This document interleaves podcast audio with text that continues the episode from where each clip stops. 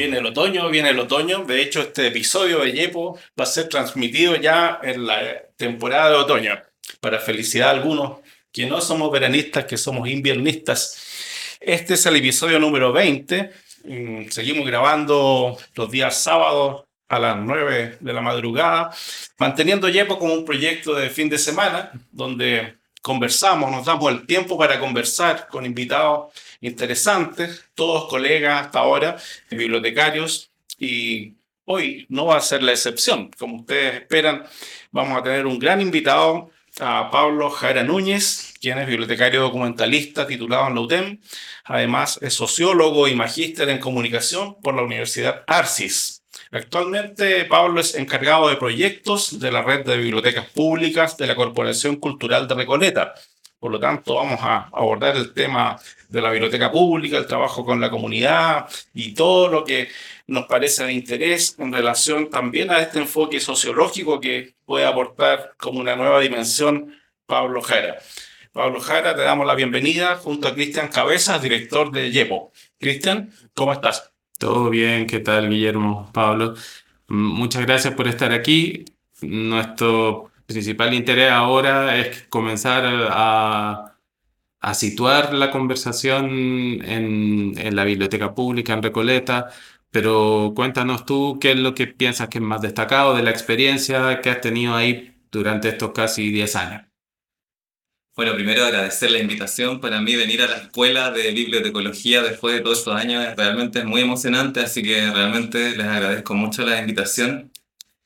Eh, bueno, allá en Recoleta había un proyecto bien interesante. Hay varios ejes que, que uno podría destacar, entre ellos el gran crecimiento que se ha tenido que abordar y desde ahí cómo han sido los equipos, tanto interdisciplinarios, pero también han formado parte bibliotecarias, bibliotecarios ahí también para hacer crecer lo que era antes una pequeña biblioteca en un centro comunitario a una red de bibliotecas públicas que ahora tiene una gran biblioteca que fue financiada con un fondo de desarrollo regional de aproximadamente 1.600 millones de pesos, una biblioteca en un parque, puntos de lectura en los SFAM, un punto de lectura en Tirso de Molina y un punto de lectura en el municipio. Varios de ellos actualmente eh, después no se han podido reabrir después de la pandemia, pero el proyecto vigente está planteando reabrir todo esto y también los desafíos que se han tenido allá respecto del fomento del libro de lectura en sectores con altos índices de vulnerabilidad, ¿ya? lo que se llama pobreza transversal, o sea, con altos índices de, de vulnerabilidad y cómo nosotros como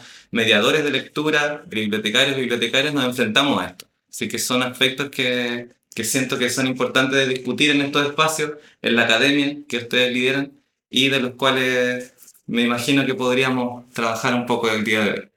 Pablo, tú, yo te decía, tú eres el jefe o tú eres el director de la Biblioteca Pública Pedro Lemebel de la comuna de Recoleta. Y tú me decías, no, yo soy el coordinador de equipo, porque justamente ustedes están trabajando en equipo porque esto es real, porque hay un, un trabajo intencionado de equipo que produce todos los resultados de los que nos estás hablando tú. ¿Cómo puedes describir todo el trabajo en equipo que ustedes hacen? ¿Cómo llegaron a, a tener esta estructura más plana y donde realmente todos están colaborando? Sí, mira, allá se hizo una reflexión, porque el gran desafío cuando uno crece es cómo optimiza recursos. Y para poder optimizar de mejor manera los recursos, eh, nosotros tenemos que revisar los procesos, ¿ya? Y lo que dimos cuenta de un aspecto fundamental que tiene que ver con algo transversal que se ha venido trabajando allá en Recoleta es cómo generar un mayor liderazgo de las personas que están a cargo de cada sección. Y en la biblioteca eso se ve directamente en las personas a cargo, por ejemplo, de colección general, de referencia, guaguateca, infantil o puntos de lectura, cada una de esas personas que está ahí, cada profesional que está ahí, tiene gran liderazgo respecto de su sección. Y de cómo se articula de manera coordinada, si bien con la coordinación, con unidades interdepartamentales que hay en el, municipio, con la comunidad, con las agrupaciones funcionales y básicamente con los usuarios también. Entonces, cómo tenemos todas estas herramientas y cómo cada uno de ellos es capaz de armar un plan con todos estos elementos. O sea, por tanto, la coordinación allá, que es la pregunta en el fondo, tiene como un, eje comunicacional, por decirlo de alguna manera, de transmitir las orientaciones que vienen desde arriba, desde las direcciones, gabinete, etcétera, cuáles son los lineamientos de alcaldía, cuáles son los lineamientos de la dirección, y cómo transmitimos para poder generar un equipo que esté empoderado, que pueda generar acciones en el territorio con toda la información posible y pueda generar acciones de mediación del libro de lectura con, con todas estas herramientas, digamos. Cuando hablamos de biblioteca pública, siempre el tema principal es la comunidad, cómo trabajas con las personas que están ahí en, en tu entorno, cómo lo incorporas en los procesos. Cuéntanos cuál ha sido la experiencia y cuáles son los puntos relevantes para cualquier otra biblioteca respecto de esto. Allá un aspecto relevante para poder involucrar a la comunidad y tener un fundamento es el PLADECO, el Plan de Desarrollo Comunal. En cualquier biblioteca pública, sobre todo de dependencia municipal, nosotros tenemos a la mano un PLADECO y desde ahí hay múltiples áreas que se trabajan. En el caso de Recoleta, imagino que no son muy distintas de, de otras comunas similares, está el, tema de la migración, ¿no es cierto? Está el tema de cómo somos más inclusivos, de cómo generamos trabajo con enfoque de género, de cómo vinculamos a la comunidad LGTBQ+, eh, y ahí varios temas, digamos. Entonces, para eso, nosotros tenemos que eh, entablar un programa de acción, ¿ya? Y para eso hay una articulación con programas municipales y con la comunidad que está organizada al respecto. Esa es como una, una forma de trabajar que, que hay ella. Pablo, tú, em, bueno, por tus estudios de sociología y de magíster después en comunicación, tienes un abordaje a lo mejor em, distinto. Yo pienso que todos los bibliotecarios tenemos una base común, pero por eso se agregan capas de experiencia, de, conocimiento. Y desde ese punto de vista, ¿cómo em, ves tú ahora desde esta capa el, quehacer de la bibliotecología o de los bibliotecarios? ¿Se agrega algo? A, qué nos falta, hay una brecha en eso, en, en nuestro accionar profesional. Sería interesante saberlo de ti porque tienes toda la visión de, de estos estudios. ¿no? Sí, mira, por, por lo menos allá siento que nosotros como bibliotecarios vamos de igual a igual con el resto de los profesionales. ¿ya? Lo que sí tenemos que estar súper claros de que hay acciones, hay habilidades que son propias, en este caso de la biblioteca pública, sobre todo la gente que tiene pasión en las bibliotecas públicas, que tiene que ver cómo me voy vinculando con la comunidad y cómo participo de mejor manera con los equipos de trabajo para eso. ¿ya? es un trabajo muy social, digamos, muy, muy comunitario. Hay ahí un, algo específico que he podido ver ciertos temas que igual ya la gente que va trabajando allá ya se va acomodando más, que tiene que ver con algo, por ejemplo, los puerta a puerta. Cuando yo genero un programa de una cartelera de actividades y voy al territorio, necesariamente realizo un puerta a puerta y me comunico con la comunidad. Esos son temas que perfectamente nosotros como profesionales podemos abordarlos y podemos trabajarlos desde, desde épocas muy tempranas, de que estamos estudiando, hacemos un taller y vamos a la comunidad a invitar para nuestro taller. Este tipo de prácticas yo creo que enriquecería mucho el, el trabajo que se realizaría ahí. ¿ya? Y algo muy importante respecto de, del debate conceptual, que, en el cual nosotros podemos participar como bibliotecarios, bibliotecarios, para poder generar indicadores que posicionan a las bibliotecas públicas de, en, en, medio de otros programas municipales también. Por ejemplo, el debate, la, la participación en el debate sobre la diferencia entre mediación lectora, qué es lo que es animación lectora, ¿Cuál es la diferencia entre estos dos grandes conceptos para llegar a la comunidad y la diferencia con el fomento del libro de lectura, que es un concepto que está introducido más, mucho más a través de una política o a través de un plan, el plan de fomento lector, ¿cierto? Ahí nosotros podemos tener perfecta participación en respecto del debate sobre estos conceptos y hacer una, un, una historia y una propuesta también para poder eh, medir de mejor manera cómo estamos avanzando en estos conceptos en nuestra comunidad. Allá también algo que ha sido muy importante y, algo que hemos tenido que levantar es la diferencia en cómo nosotros en la biblioteca comprendemos de manera distinta el encantamiento, que son fases que podríamos decir, o, o tipos de actividades de fomento del libro de lectura en la comunidad, el encantamiento, o sea, cómo las personas se van acercando al libro de lectura a través de actividades que pueden ser muy diversas. O sea, nosotros podemos hacer un taller de manualidades y con esa actividad traer textos asociados a esas manualidades. Estamos haciendo una actividad de encantamiento y eso es para vincular a la comunidad, para que la gente sepa en qué forma eh, puede ocupar los libros, un taller, con una, un almuerzo comunitario con los textos de cocina, ¿no es cierto? Es una actividad de encantamiento también. Pero hay otra, ya que, que las bibliotecas nosotros hacemos y tenemos que ser capaces de transmitir que hacemos. Por ejemplo, la del hábito lector. Nosotros cuando inscribimos a un usuario en la biblioteca estamos ayudando a esa comunidad en el hábito del libro de lectura porque estamos generando un acto rito, que es la inscripción de ese usuario en la biblioteca. Y nosotros tenemos la herramienta para poder medir eso, que es la herramienta que nos pide justamente el Sistema Nacional de Bibliotecas Públicas, Por tanto, es un rol muy importante dentro del Plan Nacional del Libro, que es algo que nosotros tenemos súper claro, pero ahí tenemos un indicador clave, ¿no es cierto?, que es el hábito lector.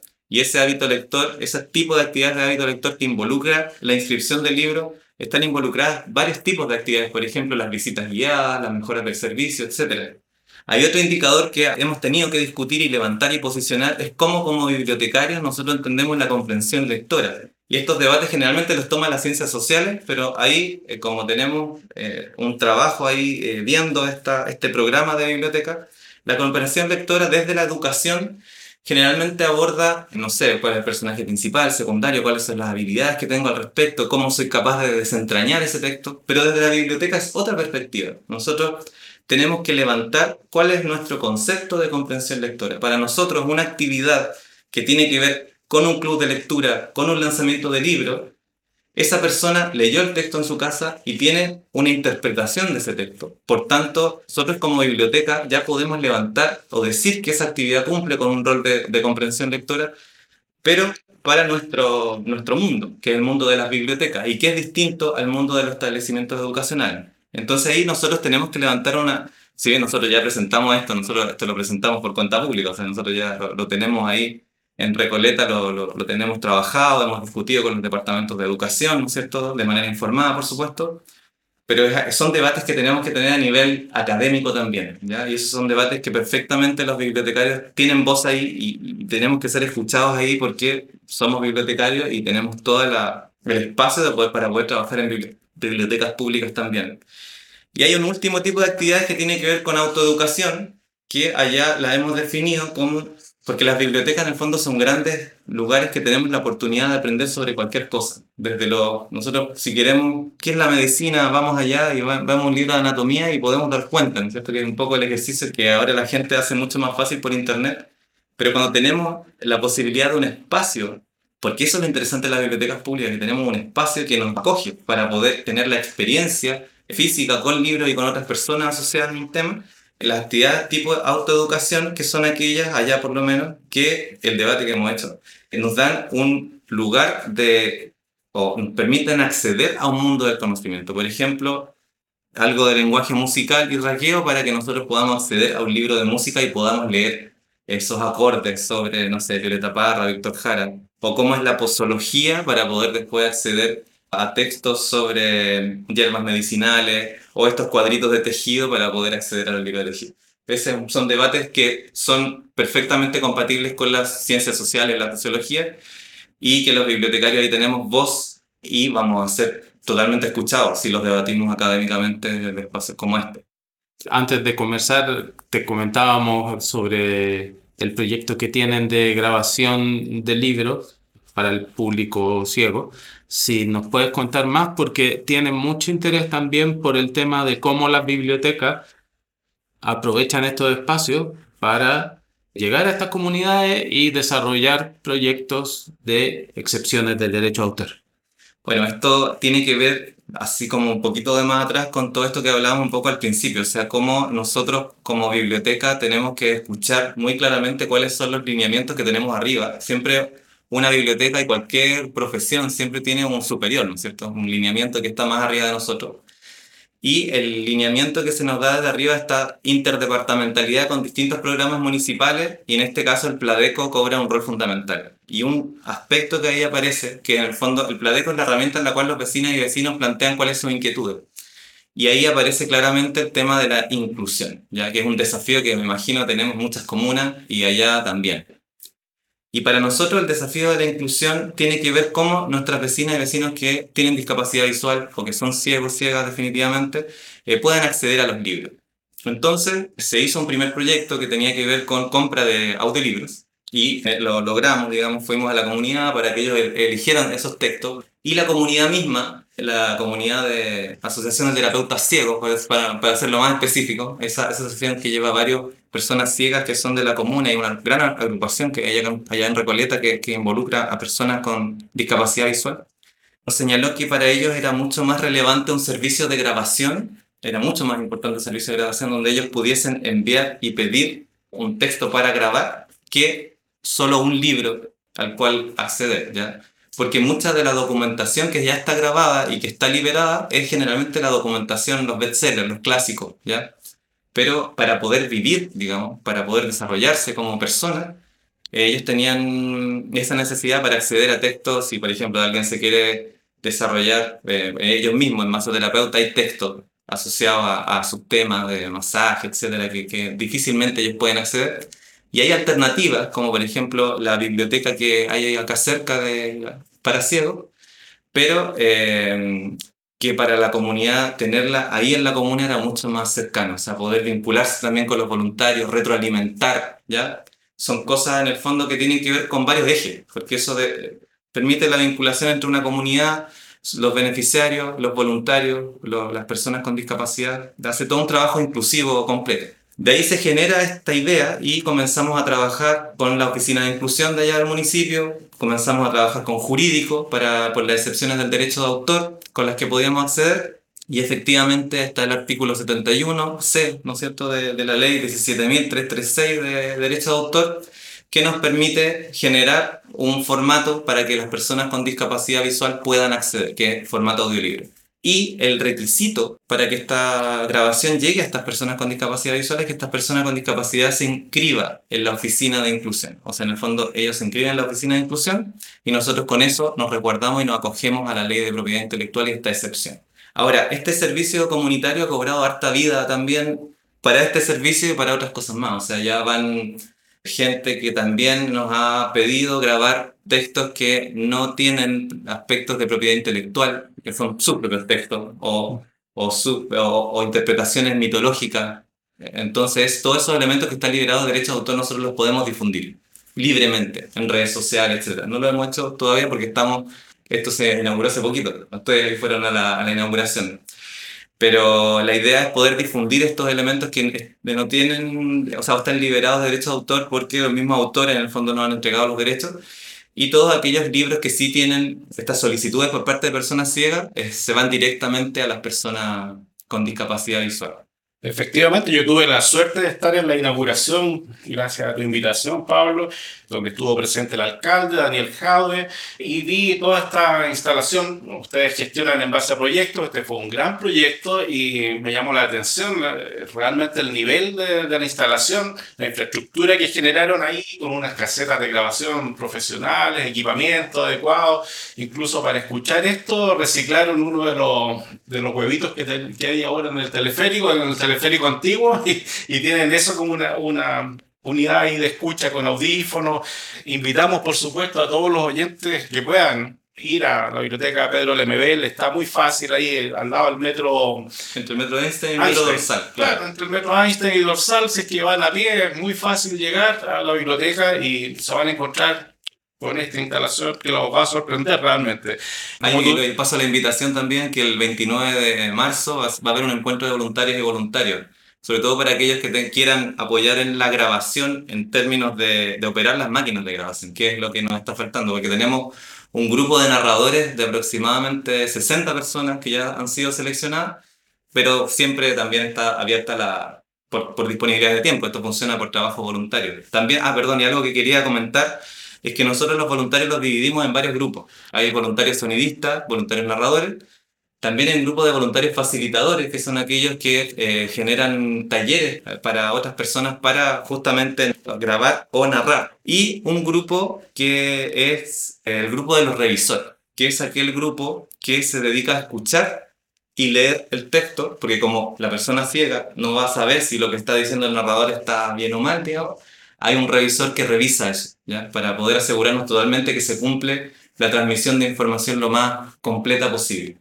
Así que para todos esos aspectos tenemos voluntarias, voluntarios que si quieren participar ahí está el encuentro para que podamos encontrarnos y... Muy bien. Como tú dices, detectaron una necesidad de un servicio, ya no es como que se entrega un libro. Yo me acordé de, un antiguo refrán que dice, no es el pescado, sino quien enseña a pescar. En el fondo es eso, están involucrando aquí a cada una de las personas, usuarios de la biblioteca, para que sean parte del proyecto real, o sea, que, que operen la máquina de grabación, que sean narradores, y, y, esta invitación está abierta, por supuesto, a todo quien quiera colaborar con el proyecto. Me parece muy, muy interesante, muy bien logrado. bueno, no todo esto es voluntarismo, pasión, aquí hay algo que tú mencionaste, hay debates pero que tienen un efecto en la gestión, o sea, ustedes van a ciertas unidades y requieren recursos y tienen que de alguna forma justificar lo que están haciendo con tanta pasión, que es muy necesario el ingrediente de pasión, pero lo tienen que justificar de alguna forma, con indicadores de, al final, de, no sé, de logro, de, cumplir objetivos. ¿Cómo, ¿Cómo se hace eso? ¿Cómo se llega a plasmar esto en indicadores? Sí, mira, nosotros hemos tenido que eh, tomar la decisión, bueno, lo que te comentaba al principio son, nos abren varias reflexiones en torno a estos conceptos, ¿ya? Que, y nosotros podemos medir, es decir, esta actividad en base a esto eh, sería una actividad de encantamiento, esta otra sería una actividad de comprensión lectora, etc. Pero hemos tenido que tomar la decisión de monetizar, ¿ya? Porque es un lenguaje común con el cual nosotros podemos llegar a, a distintas unidades que nos pueden apoyar con recursos y con eso ahorrar recursos al municipio también. Y nosotros ahí tenemos que tomar la decisión de cuánto vale un préstamo de un libro. Y ahí uno puede pensar, ¿no es cierto? ¿Cuánto valdría comprar ese libro? ¿Y cuántos préstamos habrían? Si se hace algún taller en la biblioteca, ¿cuánto vale esa persona que está haciendo el taller en la biblioteca respecto, y multiplicado por la cantidad de, de, beneficiarios? Eh, ¿Cuánto vale el uso de espacio de esa biblioteca? Ya hay que aclarar que ustedes no cobran por los servicios. Exacto, no cobramos por ningún servicio, entonces nosotros hemos tenido que tomar la decisión de monetizar eso para considerarlo un cofinanciamiento de la gestión, para poder pedir de mejor manera recursos y poder mejorar nuestro trabajo allá. Allá se han hecho trabajos muy que requieren financiamiento, son muy interesantes, pero requieren financiamiento. Por ejemplo, ahora, ahora mismo se ve el trabajo, todo el trabajo de huerto que empezó por allá por el 2018 en la biblioteca LMB, que está llevando una, una ex estudiante de aquí, Camila Albornoz. Entonces nosotros tenemos que ahí decir qué es lo que se ha hecho y ahí tenemos que decir, mira, nosotros tenemos un cofinanciamiento de este, este monto. Y claro, ahí nosotros generamos una traducción y lo valorizamos en pesos para poder llegar claramente a la persona que nos está evaluando el proyecto. Y sin duda que hay cosas muy bellas que yo siento que por el, el tema que se genera un tejido social, eso por ejemplo, valorizarlo es muy complejo, digamos, pero se nombra, se nombra, se señala igual. Ahora, hay otro tipo de, de, acciones que también nosotros la hemos generado como indicador, que tienen que ver con diferenciar nuestros terrenos. Es muy distinto un terreno en la comunidad donde estamos apoyando al, al entramado comunitario, ¿no es cierto? Si nosotros vamos, si una junta de vecinos está haciendo un Día del Niño y vamos nosotros con un cuentacuento y un módulo territorial, todo eso tiene un costo de traslado, un costo de, implementación, los libros que se ponen a disposición, la narración, ¿no es cierto? y también tiene un precio respecto de esta comunidad que está tomando conocimiento de la biblioteca. Entonces, depende de quién nosotros estamos reportando, es cómo nosotros vamos interpretando esto también. Entonces, nosotros nuestra dirección, nosotros reportamos como el trabajo territorial, se realizó un terreno en tal lugar. Y eso es muy distinto a lo que se hace en un establecimiento educacional. Nosotros en un establecimiento educacional, cuando va a la biblioteca pública a un establecimiento educacional, hace acciones de apoyo curricular. Y eso nosotros como bibliotecarios lo tenemos que tener súper claro. Nosotros estamos apoyando el currículum educacional de un establecimiento. Y eso tenemos que levantarlo como ese tipo de indicador y eso nosotros ya lo levantamos, por ejemplo, al Departamento de Educación. Nosotros hemos apoyado al Departamento de Educación con 300 acciones en distintos establecimientos durante el último semestre del año pasado, por ejemplo, y eso nosotros tenemos que levantarlo porque es algo que implicó por parte nuestra recursos, tanto del, de la persona, de nuestro funcionario, funcionario que fue, como del, del material. Así que, bueno, esas son las maneras las que hemos ido reflexionando un poco en la marcha de los indicadores, que son algo que en la academia se puede hacer de manera mucho más reflexiva, que es algo que es una invitación también a, que los estudiantes puedan comenzar a hacer en sus propias tesis. ¿ya? Los indicadores son algo que nos permite comunicar lo que estamos haciendo, tenemos definitivamente que transmitirlo. Allá se nos han pedido, por ejemplo, cuál es la cuánta innovación se ha realizado en la biblioteca. ¿ya? Nosotros ahí hemos tenido que, en un momento cuando era innovación, ahora ya no tanto, los, por ejemplo, los cursos de español para haitianos, eh, por ejemplo, el trabajo que se hizo de almuerzos comunitarios y, todas estas colecciones de comida, ¿no es cierto? La fiesta por la diversidad, el, porque el hecho de que la biblioteca se llame Pedro Lemebel nos permite un vínculo con la comunidad eh, LGBT, eh, que es bien interesante.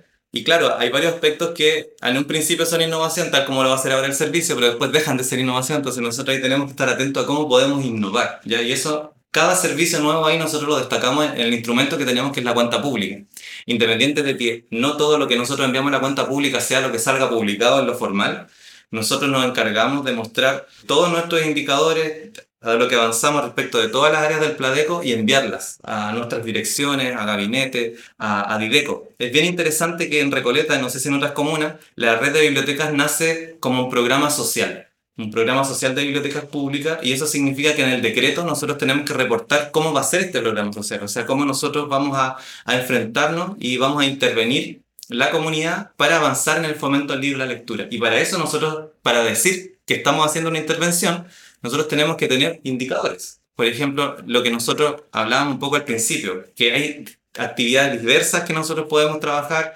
actividades de apoyo curricular, actividades de encantamiento, actividades de comprensión lectora, etc. Y nosotros vamos armando un utillaje conceptual que eso se va a medir después y nosotros vamos reportando a través de eso. Entonces ese es un círculo completo en el cual nosotros nos permite reportar a lo que hemos sido mandatados a nuestras direcciones, pero también esto mismo nosotros lo podemos generar para la gestión de proyectos.